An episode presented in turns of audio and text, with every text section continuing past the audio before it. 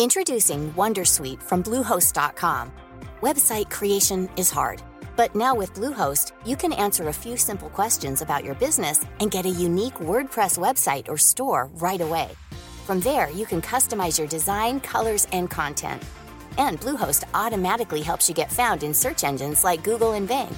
From step-by-step guidance to suggested plugins, Bluehost makes WordPress wonderful for everyone. Go to bluehost.com/wondersuite.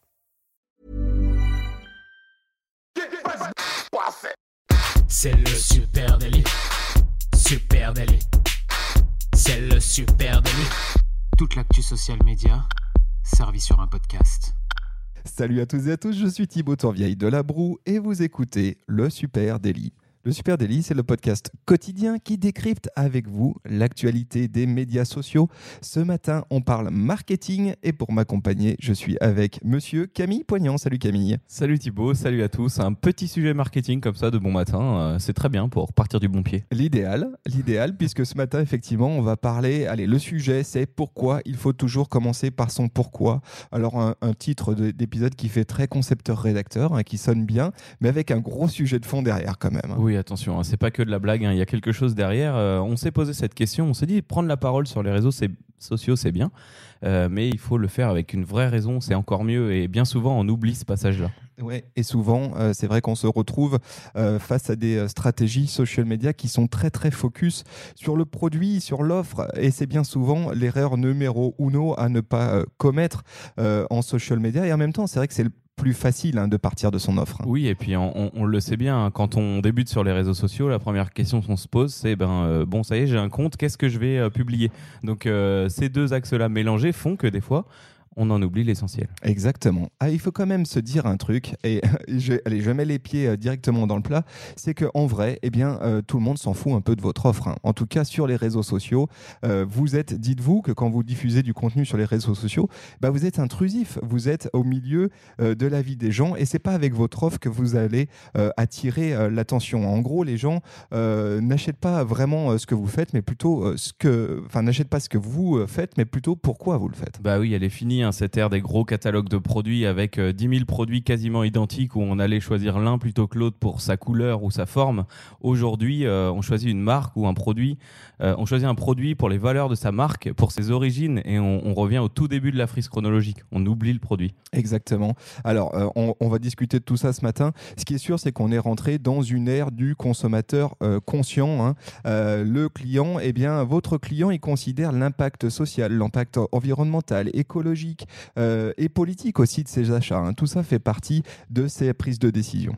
Et aujourd'hui, oui, hein, on, on va aimer euh, une marque on- avant même de connaître les produits qu'elle fait, avant même de savoir quel type de produit elle va, elle va produire pour euh, ses valeurs, en fait, tout simplement. Exactement. Alors, quelques, quelques chiffres là-dessus, euh, Camille. Je crois que tu as, quelques chiffres. Oui, alors il y a pas mal de pas mal d'études hein, qui ont été faites sur le sujet.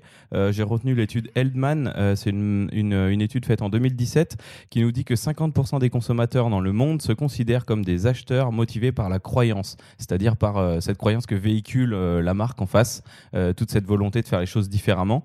67% des consommateurs ont acheté une marque pour la première fois parce qu'ils étaient d'accord avec sa position sur un sujet. Et oui, et ça, on voit que c'est- ça, c'est très intéressant et on voit notamment l'évolution aussi dans les prises de parole de marque vers euh, des partis pris de marque. Et euh, là où avant, euh, la marque avait toujours euh, un espèce de, de, manière de communiquer un peu dans le statu quo, ben ça, on voit que les choses sont en train de se déplacer avec les marques qui prennent des risques aussi euh, dans leur prise de parole et, se positionnent. hein. Évidemment, on pense à Nike avec euh, euh, ses dernières campagnes euh, Just Do It euh, et notamment euh, euh, la campagne avec euh, Colin Kaepernick. Colin Kaepernick, euh, qui, est, qui est un cas d'école euh, du sujet, mais on le sent, hein, les marques tranchent et euh, souhaitent euh, là-dessus répondre aussi aux attentes de leurs consommateurs. hein. Et d'ailleurs, si vous n'en étiez pas persuadé, il y a aussi un autre phénomène qu'on observe hein, auprès des consommateurs, c'est le phénomène de boycotting, non pas boycotting. Euh, alors ça, c'est une étude qui s'appelle Le changement dans le paysage des consommateurs activistes. Euh, elle a révélé que 82%, c'est une étude en Grande-Bretagne, a révélé que 82% des militants euh, de dans les consommateurs britanniques préfèrent voter avec le portefeuille. Au lieu de, de dire on n'achète plus cette marque-là quand on n'est pas d'accord et de le communiquer de manière à une grande échelle, on préfère boycotter, c'est-à-dire acheter pour montrer notre préférence envers des produits qui vont être plus éthiques ou plus dans notre façon de voir les choses. Exactement. Et c'est pour ça, les amis, pour en revenir à notre sujet, qu'il faut toujours commencer par son pourquoi. Son pourquoi. Alors, du coup, ce matin, vu qu'on parle marketing, hein, j'ai bien envie d'invoquer euh, directement hein, les grands gourous et les dieux du euh, marketing.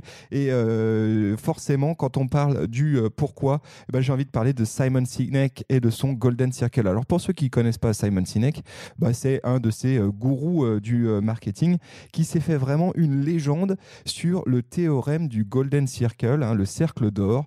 alors, il se pose une question, Simon Sinek, qui est pourquoi certains dirigeants sont plus influents, pourquoi ils sont plus inspirants, innovants que d'autres, pourquoi certaines organisations, certaines marques, eh bien, elles arrivent à fidéliser autant leurs clients que leurs employés. Et euh, alors, je vous laisserai, parce que c'est un peu difficile à expliquer à, l'audio et puis en podcast, et puis ça peut être long, euh, mais je vous laisserai aller jeter un coup d'œil à sa conférence TEDx. On vous met le lien en note de cet épisode. C'est très, très éclairant et il parle de ce principe du Golden Circle en remettant le pourquoi de la marque, le pourquoi de l'entreprise au cœur du marketing. Euh, et là-dessus, c'est tout doit partir de la raison d'être. Alors, on va décrypter tout ça ensemble euh, euh, ce matin. Et cette raison d'être, c'est ce qu'on appelle le brand purpose. Voilà, ça y est, il a balancé le mot. Hein. Le brand purpose, eh ben, c'est devenu le cinquième P des marketeurs. Oui, exactement. Alors ça, c'est le, euh, le, buzzword dont on entend beaucoup parler en ce moment, le, brand purpose. Mais pour le coup, autant il y a des buzzwords qu'on peut exclure.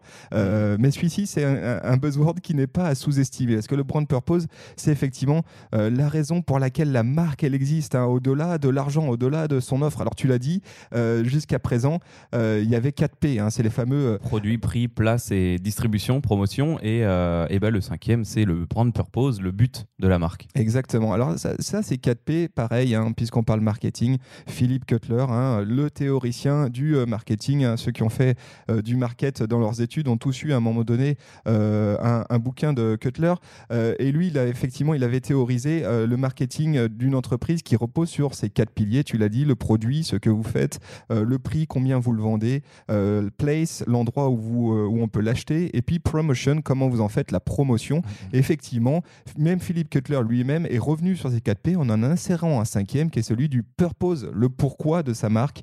Euh, et ça, c'est très intéressant à intégrer. Hein. Euh, on, le sait, ce qui se passe, c'est que les consommateurs, euh, les acheteurs, aujourd'hui, ils veulent plus qu'une relation transactionnelle avec la marque. Hein. ils veulent interagir avec elle, ils veulent avoir une relation qui soit davantage émotionnelle. C'est ce qu'on voit tout à fait, et c'est les chiffres que tu donnais tout à l'heure. Et d'ailleurs, euh, pour résumer, hein, ce but de marque, ce purpose, euh, c'est la raison pour laquelle la marque, elle existe au-delà de l'argent. Donc ça, répond bien à ce que tu viens de dire. Euh, un objectif de marque puissant va exposer l'intention d'une entreprise de changer le monde et va la connecter avec les consommateurs à un niveau personnel, plus que produit. Euh, et l'augmentation du nombre de consommateurs consciencieux euh, montre bien que les marques doivent réfléchir à une position sociale, environnementale, écologique, tout ce qui va autour du purpose de marque. Ouais, et puis le brand purpose, c'est pas euh, que mes consommateurs qui sont touchés par mon brand purpose, c'est tout mon écosystème y compris évidemment mes collaborateurs, hein, les gens qui travaillent dans l'entreprise. et c'est ce qui constitue aujourd'hui la culture d'une entreprise. Hein. alors rappelons-le, la culture d'une entreprise, c'est quand même un peu sa première richesse. et là-dessus, vos collaborateurs, eh ben, veulent aussi donner un sens à leur travail. C'est tout ça le sujet du brand purpose.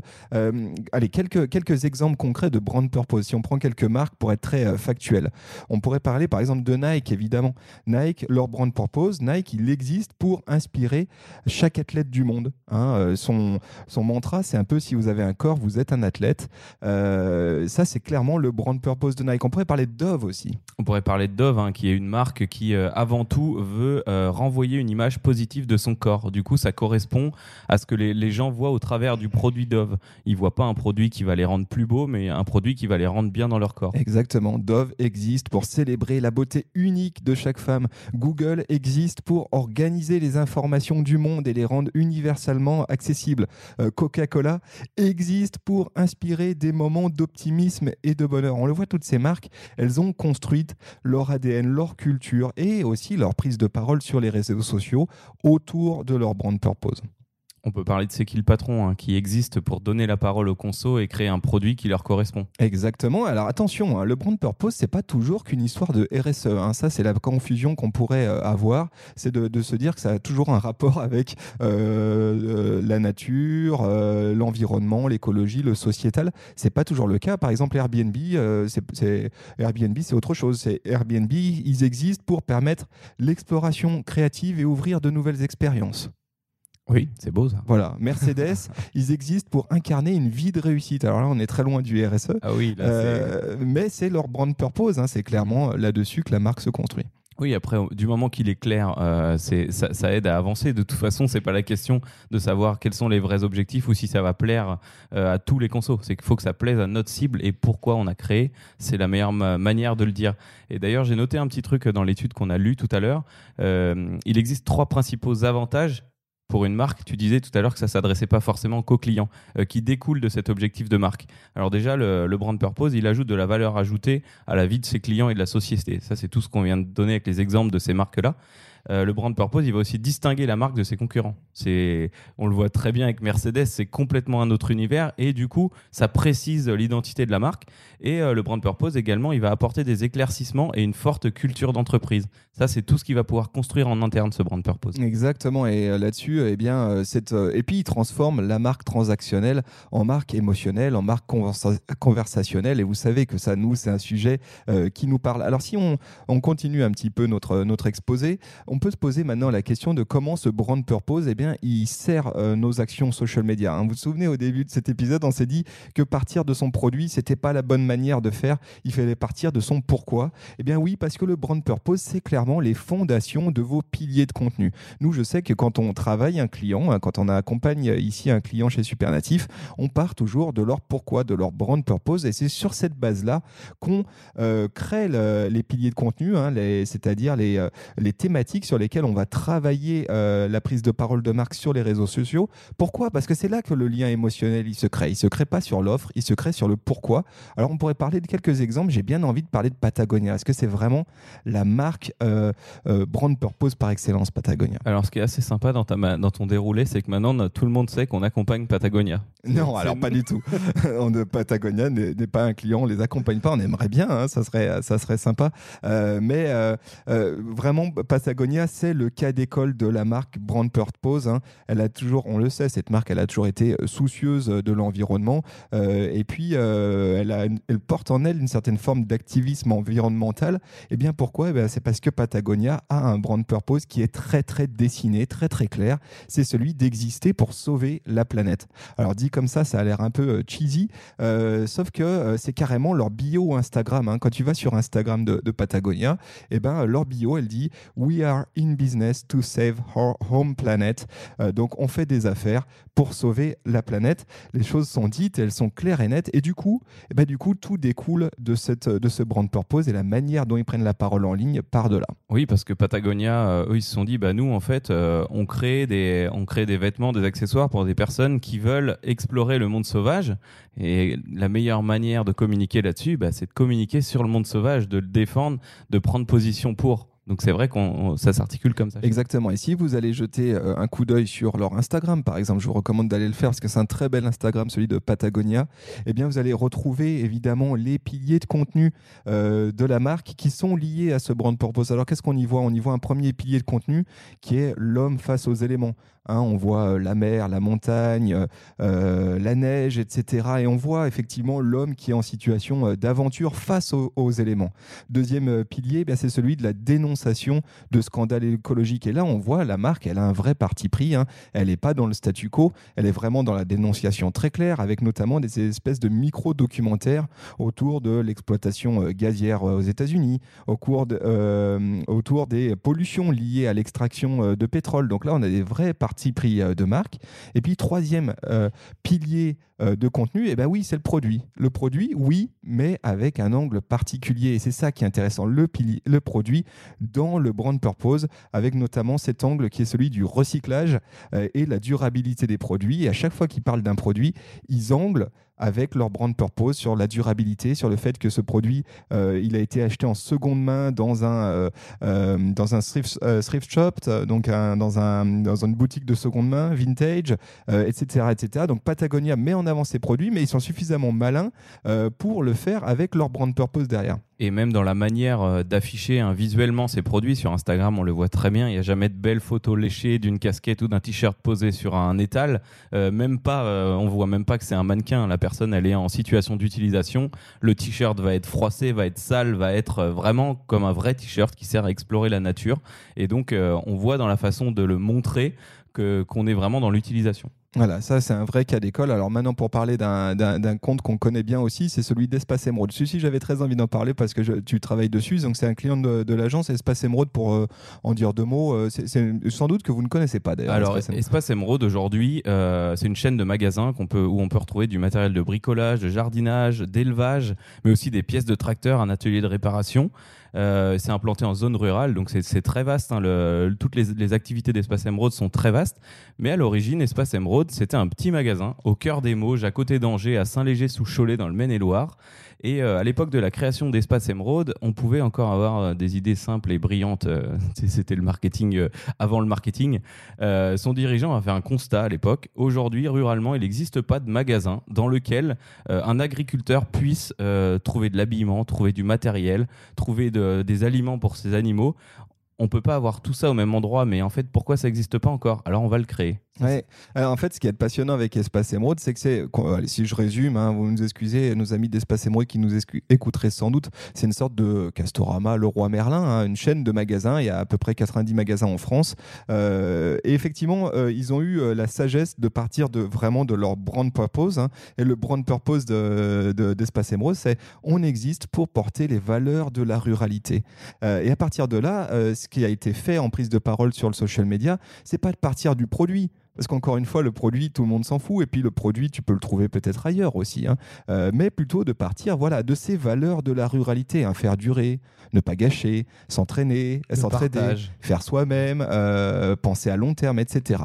Et donc du coup, euh, nous, on a travaillé effectivement le, la stratégie social media autour de piliers de marque. Et ces piliers de marque, ils sont liés au pourquoi et pas à l'offre. Voilà, alors donc on va retrouver un pilier autour de la ruralité, du patois, des racines, de l'échange, euh, du partage avec les voisins, de personnes qui nous présentent leur jardin par exemple, qui nous expliquent comment ils font. Et là on retrouve toute cette fibre créative qu'on peut avoir ruralement et les échanges qu'on retrouve entre les voisins notamment. Euh, et le deuxième axe qu'on travaille, c'est l'expertise. Alors là, c'est Espace Emeraude qui montre ce qu'il sait faire, ce qui montre ce que ses employés, ses magasins savent faire, qu'ils apportent une plus-value à leurs clients en leur faisant bénéficier de leur expertise, sans pour autant les forcer à acheter, sans montrer un produit précisément, en disant voilà, nous on sait faire, on sait de quoi on parle, si vous avez besoin d'aide, on saura vous expliquer. C'est les ruraux qui parlent aux ruraux, en fait. Exactement. Donc, oui, trois, piliers de marque la ruralité et son identité, le bon sens hein, aussi euh, rural. Le bon sens paysan. Le bon sens rural avec euh, les astuces de jardinier, des portraits inspirationnels comme ça de gens euh, de la campagne qui font vraiment des choses. Et puis derrière, le produit, oui, mais pareil, avec un angle, un angle qui est en corrélation avec le brand purpose, avec l'objectif de marque, en tout cas la mission de marque. Et c'est notamment des ruraux qui parlent aux ruraux. Donc, vous voyez un petit peu ce qu'on voulait euh, décrypter avec vous euh, ce matin. C'est oui, il y a un intérêt à remettre et on vous invite à le faire, à remettre euh, le pourquoi au cœur de son social media et de commencer par le pourquoi. Parce que c'est là que se situe l'opportunité de prise de parole et puis l'opportunité d'engagement aussi. Parce que c'est sur ces contenus-là que ça engage.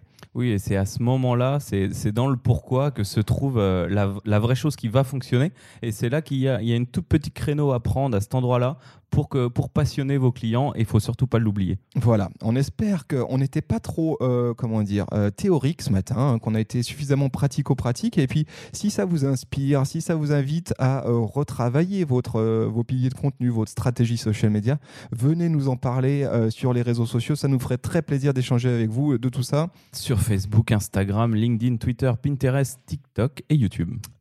Oui, c'est Bah ça, ouais, on a fait le tour. faire. Et merci à vous tous d'être si nombreux à nous écouter euh, chaque matin. Ça nous fait vraiment chaud au cœur. Euh, Soyons clairs, on se donne un peu de mal hein, pour euh, être avec vous tous les matins et arriver avec un peu, de, un peu de matière. Donc on est quand même très très content de savoir que vous êtes si euh, nombreux derrière, de l'autre côté du micro, on va dire.